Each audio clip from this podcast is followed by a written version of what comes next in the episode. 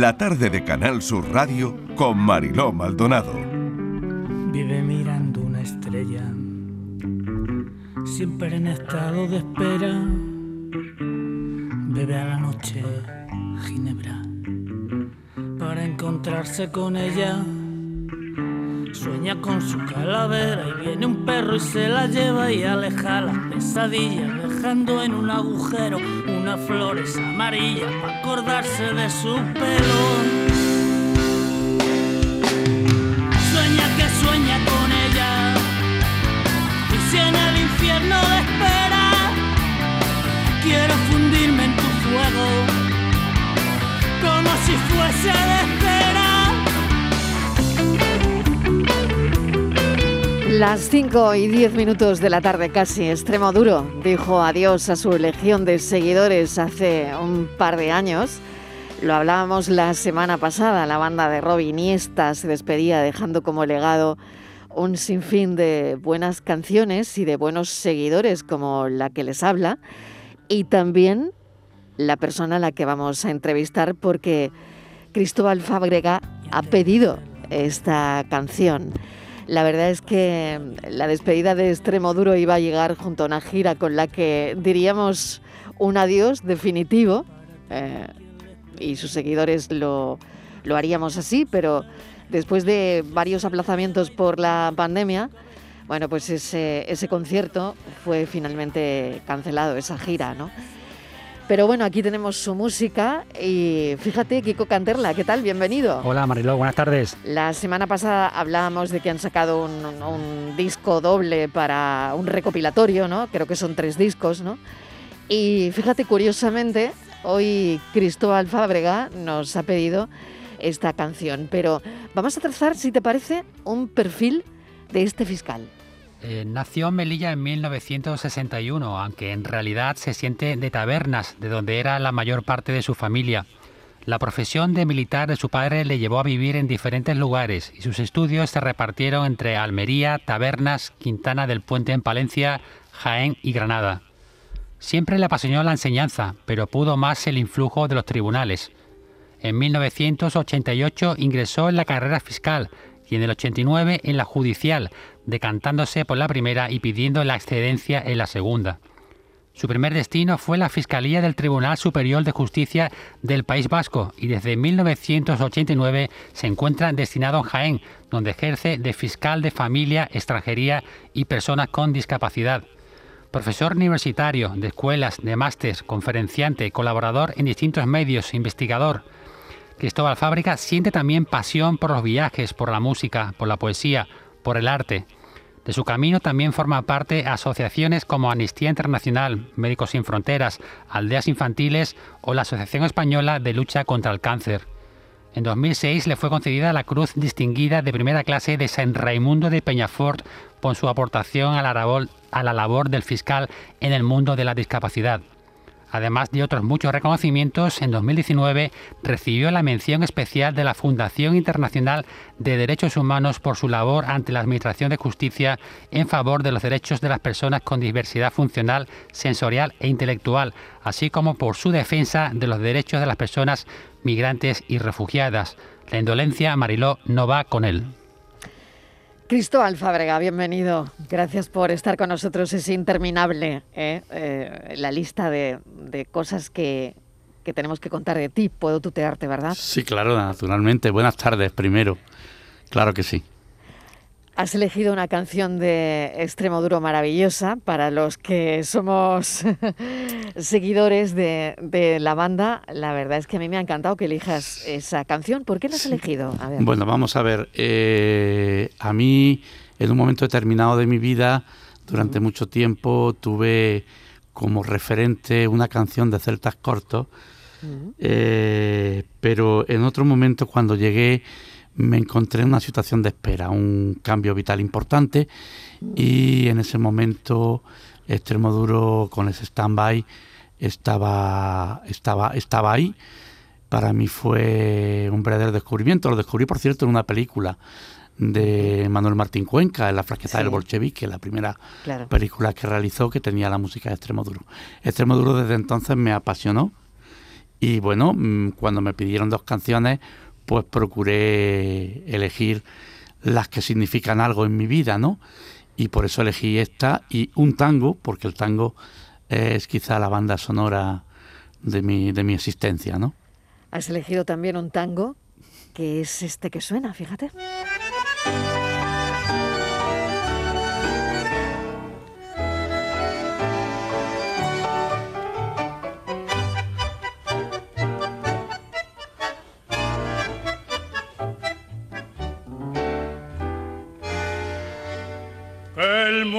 Fue y será una porquería, ya lo sé. En el 506 y en el 2000 también, que siempre ha habido chorros, maquiavelos y estafados, contentos y amargados, valores y doble. Pero que el siglo XX es un despliegue de maldad insolente, ya no hay quien lo niegue. Vivimos revolcados en un merengue y en el mismo lodo todos manoseados. Cristóbal, ¿dónde te lleva? ¿Este tango está vigente totalmente? Bueno, yo creo que hace falta ahora la versión del 21, ¿no? Sí. Indudablemente, sí. indudablemente. No sé si cambiarían algunas cosas, ¿no? Mm, Bueno, tampoco muchas. Tampoco muchas, Tampoco tampoco, pero muchas. cambiarían algunas, ¿no? La pandemia, Sí. por ejemplo. ¿no? La pandemia, la pandemia. Eh, el otro día daba yo una conferencia en la universidad con motivo del Día de Derechos Humanos y hablaba de aquello que parecía que la pandemia, con aquellos aplausos cuando estábamos en las casas, nos iba a hacer mejores. Y creo que la lucha contra la pandemia al final nos ha hecho peores. Nos ha hecho mucho peores en, y además ha supuesto un retroceso en los derechos fundamentales de las personas que es conveniente reflexionar. Y también ha supuesto un estallido, una rotura de las costuras de nuestros servicios públicos. Eh, el tema de la residencia es dantesco. Eh, la re- a- hoy, hace poco, hablaban de, de esta manifestación que ha habido en Sevilla de, lo- de las personas, de los sanitarios. Indudablemente no nos hemos dado cuenta que un país, un mundo que renuncia a tener una sanidad fuerte, con, bien dotada, a tener una educación fuerte, bien dotada, a tener unos servicios so- eh, sociales fuertes, bien dotados, al final es un país que no va a ninguna parte. ¿Qué lectura, Cristóbal, te deja todo lo que está pasando estos dos años que llevamos sumidos ¿no? en esta en esta historia, ¿no? en esta pandemia? Es verdad lo que dices, ¿no? La pandemia pensábamos que nos hacía mejores y al final estamos descubriendo cosas que, bueno, pues que no, no es precisamente eso, ¿no? Lo, lo de ser mejores, como decías. No, mira, yo eh, voy a enfocarlo en un, en un, en un caso concreto, ¿no? que es el tema de la residencia. Yo por mi trabajo, a dedicarme a personas con discapacidad, durante ese confinamiento, me acuerdo que un compañero mío decía que dos meses de vacaciones me he tirado. Yo decía, pues, pues mira, yo no he estado de vacaciones, porque yo estaba todos los días con el, controlando como hizo la Fiscalía del día 10 de marzo, Sí. antes incluso del estado de alarma a nivel nacional, controlando las residencias. Hemos visto que el sistema de residencias que tenemos es un sistema completamente injusto, completamente sin ningún tipo de, de, de respeto por la dignidad de las personas que están allí. Y yo siempre digo lo mismo, vamos a ver, yo me veo como los famosos cuadros de Valdés y Leal en Sevilla, donde, te ves, donde me ves te verás, ¿no? Y creo que para mí ha sido fundamental esa dejación, ese abandono, esa expulsión de los sistemas sanitarios a las personas a las que le debíamos todo, porque son los que nos han llevado a donde, a donde nosotros estamos. Lo pondría ese ejemplo, podría hablar de muchas cosas, el ataque a la libertad de expresión, ya que estamos en un medio público, cualquiera y en el mundo, porque yo como activista de Amnistía Internacional contemplo el mundo no solamente España, cualquiera que cuestionaba de alguna manera los datos que se estaban dando o cuestionaba, se han visto muchos periodistas apresados y perseguidos por simplemente por decir lo que lo que lo que había que decir, porque una sociedad informada y bien informada es una sociedad que hubiera o combatiría mucho mejor al- al- los problemas derivados de una pandemia de estas características. ¿Hacia dónde crees que vamos, Cristóbal? Um, ¿Esto crees que, que se va a complicar más o Bueno, por el vamos a contrario ver. no? Eh, n- nos vamos haciendo y de alguna manera se buscan ¿no? soluciones o, o lo que nos está pasando es menos que lo que les ocurre a, a otros países, por ejemplo. Bueno, no lo sé, ¿cómo lo ves? Hay que volver a la historia. La historia ha habido muchas pandemias, muchas, mucho, la gripe del 19 fue mucho más drástica que esta. Eh, y la gripe terminó desapareciendo, no quedándose, pero de una forma controlada. Yo creo que el coronavirus al final va a formar parte de nuestra vida, pero de una manera más controlada. Eh, luego hablaremos, si queréis, de las vacunas. Yo soy un ferviente defensor de la vacunación. Y en cuanto a lo que me dicen otros países, es ahí el problema. No podemos hablar de una vacunación justa, de una vacunación equitativa, cuando hay países a los que no llegan las vacunas. Occidente ha acaparado las vacunas, no hemos enfadado con aquellas eh, compañías que han empezado a vender a países del tercer mundo, como es el caso de AstraZeneca, y mm, hay países en que las vacunas no llegan. Mientras que las vacunas no lleguen a todo el mundo, seguiremos estando en una situación muy complicada, no solamente por los contagios que pueda haber con el movimiento de la gente, sino porque además estaríamos ante una profunda injusticia que hará temblar nuestra, nuestros valores de Occidente. Exacto, ¿no? Es lo que además todo el mundo, bueno, la mayoría pensamos, ¿no? Que si todos no, si a todos no les llega la vacuna, eh, mal vamos, ¿no? Porque al final estamos hablando de una pandemia. En fin, bueno, quiero hablar un poco de ti, eh, ¿Por qué fiscal? Uy, esa es una pregunta muy larga.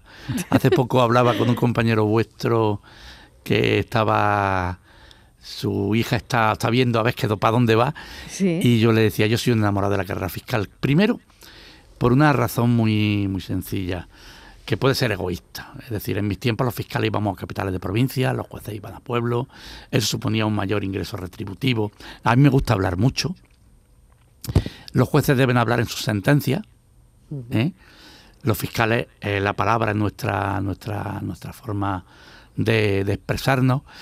Eh, también el fiscal es el defensor de los derechos fundamentales, lo cual para mí era importante. Yo siempre digo que he conseguido al final estar trabajando en, en lo que es mi, mi, mi pasión fuera del trabajo, que es el voluntariado, es la ayuda a los sectores vulnerables. Todo eso influyó, influyó también que mi padre era un enamorado de la carrera fiscal. Cuando yo estaba, porque en aquel momento eran dos oposiciones diferentes, yo ya había aprobado fiscalía, pero seguía llevando las oposiciones de jueces. Mi padre, me, como yo digo, en plan cachondeo, me buscaba hasta novia.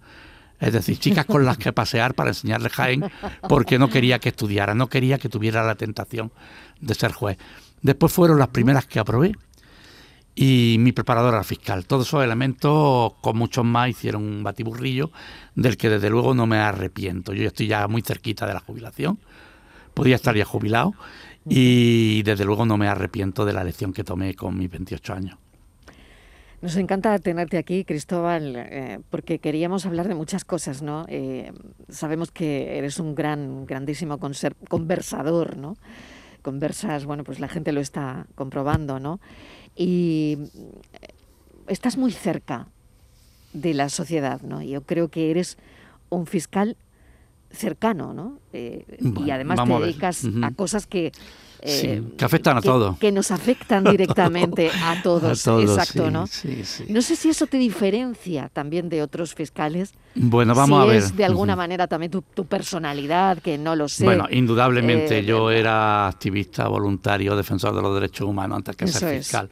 Formaba parte ya de mi, de mi de tu ADN, ¿no? Velidades políticas. Mm. ¿eh? En el momento en que yo soy adolescente estábamos con todo el tema de la transición, la constitución, las velidades políticas, pero llegó un momento, yo ya estaba haciendo actividades de carácter de voluntariado y cuando soy fiscal los fiscales no podemos pertenecer a partidos políticos y entonces decidí que había que seguir haciendo algo y bueno, y en esto estoy.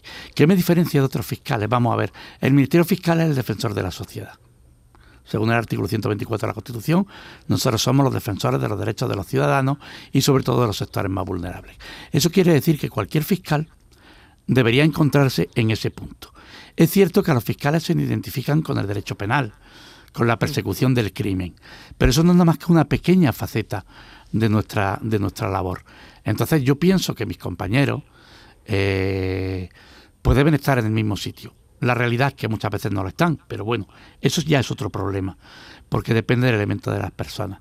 Y además, eh, es importante el tener en cuenta que los fiscales en esa defensa de los derechos de los sectores vulnerables, y se ha demostrado ahora precisamente con el tema de la pandemia, somos eh, los paladines, somos la, la, la, punta de lanza de, la defensa de los derechos eh, fundamentales en los tribunales de justicia. Durante mucho tiempo y todavía eh, tenemos una carrera fiscal que no llega a los 3.000 fiscales frente a los casi 8.000 jueces que hay y de estos 3.000 fiscales solamente 150 aproximadamente se dedican de forma activa a este tipo de, de materias que son más cercanas a la sociedad. El resto se dedica a, la lucha penal que se encuentra más cercana, de todas más lejana, ¿no? De todas maneras, yo, pienso que todos los fiscales tienen esa idea de, de, protección de las víctimas, protección de sectores vulnerables, protección de los menores, etcétera. Cristóbal, ¿cómo crees que está la gente? Bueno, yo creo que vivimos en una sociedad eh, muy complicada, no es la que a mí me gusta, una sociedad en que tanto tienes, tanto vale, una sociedad de consumo, lo importante es consumir, tener, poder acceder a cosas y que nos olvidamos un poco de la gente que está sufriendo a nuestro lado. Y lo que es más grave, nos olvidamos de nosotros mismos, porque al final, como decía antes, en el tema de la residencia y la crisis económica nos lo ha demostrado, en los tiempos de bonanza, los que excluimos porque están en una situación peor que nosotros, eh, al final se transforman en nuestros compañeros. Perdemos nuestro trabajo, perdemos nuestras casas, se nos ejecuta y aquí los políticos solamente piensan en favorecer a esa historia que no sabemos dónde están, que son los famosos mercados, ¿no? El acceso bancario, las grandes empresas que ganan muchísimo dinero, eh, elementos como la electricidad, que es básica para la vida hoy en día, evidentemente vemos cómo está, y al final el ciudadano medio eh, normalmente se encuentra en una situación de, de, peligro. ¿no? Me va a permitir una anécdota. Cuando nos rebajaron el 30% al funcionario, yo estaba un día en una peluquería y estaba un chico que estaba allí hablando con la peluquera por lo típico y tal que lo iban a echar, que le habían dicho que, la que una tercera parte de la plantilla tenía que salir fuera, que le tenían que reducir los sueldos, que qué barbaridad, qué tal. Y yo le dije, pues mira, eso es lo que han hecho a los funcionarios. Y yo en ese momento le contesté, digo, mira, funcionarios hay muchos, funcionarios son los médicos que te cuidan, funcionarios son los bomberos que te salvan, funcionarios son los policías que velan por tu seguridad, todos esos son los maestros que enseñan a tu hijo, todos esos son funcionarios. Y cuando se reduce un 30% al funcionario, detrás vienen las empresas privadas. Cuando el público limita los derechos de los trabajadores, automáticamente eso se traslada a la empresa privada y no hay razones ya para oponerse a ello, porque realmente nos van a decir, no, no, si vosotros estáis haciendo lo mismo. Entonces, nuestra sociedad va en este elemento de falta de solidaridad, de falta de, recuerdo, ¿no? Esta tarde la reja en eh, Ciudad Abierta, a la que pertenezco y soy coordinador, tenemos una concentración en el corte inglés a las 7 de la tarde en Jaén para, para, para, darle un cierto calor a todos esos inmigrantes que vienen a la campaña de la aceituna. Nos damos cuenta que nosotros también fuimos inmigrantes y que de hecho ahora nuestros jóvenes son inmigrantes haciendo trabajo muy por debajo de su titulación. No estamos fuera de ese mundo. Cuando nosotros nos olvidamos de esos que son o que están por debajo de nosotros, repito, nos estamos olvidando de nosotros mismos. ¿Prefiere Cristóbal Fábrega una sala de un tribunal o un aula de una universidad? Uy, esa es la, pregunta del millón. Yo amo la universidad. Eh, he tenido la suerte de estar 22 años dando clases en la Universidad de Jaén, hasta que empezaron a prescindir con la crisis de los asociados. Me encanta la enseñanza pero también me gusta el trabajo que hago. Y había algo que al final me decantó. Yo no sirvo para hacer carrera docente. Yo tengo uno de mis grandes defectos, es que soy un poco vanidoso. Y cuando me creo las cosas, me las creo. Y las defiendo. Y en la universidad había que estar mariposeando para conseguir un puesto. Yo siempre digo que si en la universidad se entrara con unas oposiciones como jueces y fiscales, hoy estarían o estaríais vosotros hablando con un profesor de universidad y posiblemente no con un fiscal. ¿Qué recuerda Cristóbal Fábrega del patio del colegio. Esta es una pregunta que hacemos a mucha gente, a, muchas personas que han pasado por aquí. Es siempre la misma pregunta. Sí. Pero que yo sigo convencida de que nos lleva a un montón de sitios esa pregunta, ¿no? Yo estuve en un internado. Yo estuve en un ¿Cómo lo recuerdas? Yo estuve en un internado en Palencia, en Tierra de Campos, que hacía un frío. Un internado militar de una disciplina tremenda. Y además era un niño gordito y con poca capacidad para los deportes. A mí lo que me gustaba era leer. Y eso ahora quizá lo llamarían bullying. Yo en aquel momento no lo viví como bullying, viví lo que me tocaba. Y cuando podía defenderme me defendía. Pero cuando se metían conmigo, pues trataba de defenderme o me lo tragaba. Y yo recuerdo el patio del colegio eh, endurecerme, a mí se me endureció, desde luego en mi colegio se me endureció mucho, eh, poner en marcha mi sentido solidario, todos estamos en el mismo barco y todos al final tenemos que remar en la misma dirección para salvarnos. Y me recuerda a muchos amigos que desaparecieron de mi vida. Ahora tenemos un grupo de Facebook y todas estas cosas. Y hablamos, muchos amigos, y además con una disciplina, ya digo, muy fuerte, que hizo que me diera cuenta de que cuando hay personas que eran capaces de tratar a los niños de una manera, indudablemente en el mundo debe haber muchas personas capaces de tratar no solamente a los niños, sino a todos aquellos que no son de su cuerda de determinada manera y solidarizarme con ellos. Voy a incorporar en esta conversación que ya nos quedan pocos minutos, llevamos casi 20 minutos charlando, pero el tiempo pasa deprisa. Y, eh, voy a incorporar a Kiko Canterla. Eh, detrás de esta entrevista está Kiko Canterla. Kiko, eh, adelante, por mm, favor. buenas tardes, señor Fábrega. permítame que cite una frase suya y luego le haga una pregunta. Decía así, no se trata de ser Teresa de Calcuta o Vicente Ferrer, se trata de ser consciente y de no mirar hacia otro lado. Y mi pregunta es la siguiente, ¿se puede cambiar el mundo? Sí, claro. indudablemente. Hay un lema en el Día Internacional que dice, el mundo puede cambiar, pero no va a cambiar solo. Y desde luego yo pienso poner mi, granito de, de arena. El mundo puede cambiar para mal y para bien. Y yo intentaré seguir tirando como una eh, un juego de la soga hacia la zona del bien para ver si de alguna manera conseguimos acabar con el mal. ¿Qué pensó Cristóbal Fábrega cuando escuchó hablar por primera vez de la pandemia? Ay, pues mira, eh, primero era algo que estaba en China. Estaba en China. Yo fui a una reunión de jornada de fiscales de discapacidad en Madrid y luego fui a la comida de Mariano Fernández Bermejo, uno de mis referentes en la carrera fiscal, que era la comida de jubilación. Fue el día 10 de eh, marzo de 2020. Eh, estaba haciendo además un curso en la autónoma sobre declaración a testigos, porque ahora he vuelto a estudiar, lógicamente, y, y yo veía a la gente, hubo mucha gente que se borró, yo no lo consideré conveniente, yo traté porque a veces no me dejaron de dar besos a quien me salía del alma dar besos, etcétera, etcétera. Yo pensaba que no, que no era algo que pudiera llegar tan lejos como ha llegado después. Después me encontré que, bueno, que enseguida el estado de alarma, enseguida el confinamiento y quizá empecé a ver cuando empecé a trabajar con la residencia lo que estaba suponiendo. Pero al principio era una enfermedad más, teníamos el ébola que había estado en África y que había muerto muchísima gente y no habíamos estado en ninguna condiciones, habíamos pasado otro tipo de, eventos y no esperaba que llegara al estado en que llegó luego. Y voy a hacerle a Cristóbal Fábrega la pregunta más difícil de la tarde. ¿Cómo ve los próximos cinco años? Y es una pregunta absolutamente abierta. Eh, social, personal, Abierta. Abierta. Bueno, socialmente yo creo que vamos a, vamos a vencer el, el coronavirus, se va a quedar aquí, pero creo que podemos vencerlo. Creo que la vacunación es muy importante, lo he visto en la residencia.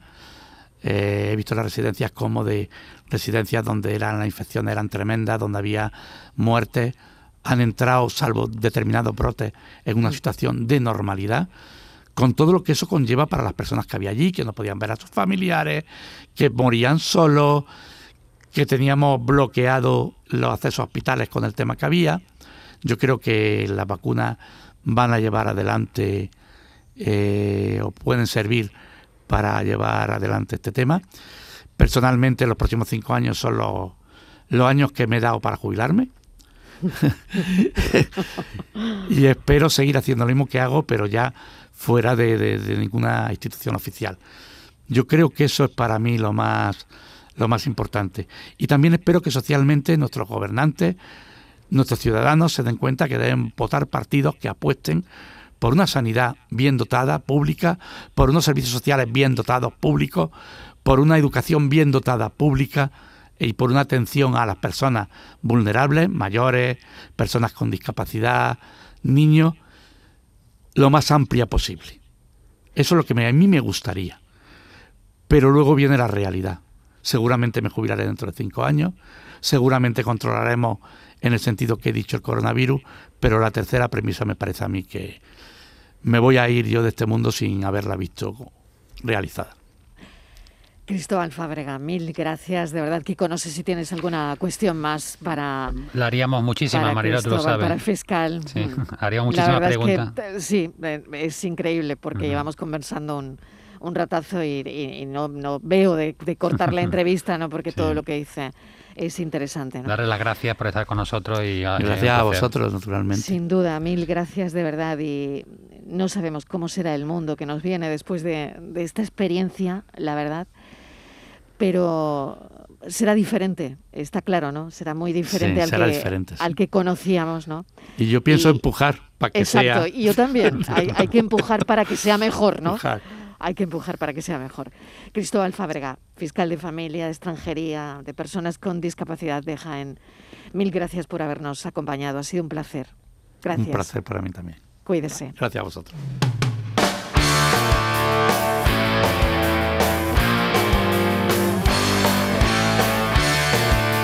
Y tras esta entrevista a Kiko Canterla, Kiko, muchísimas gracias y, nada, hasta, hasta dentro de unos días. Hasta ahora.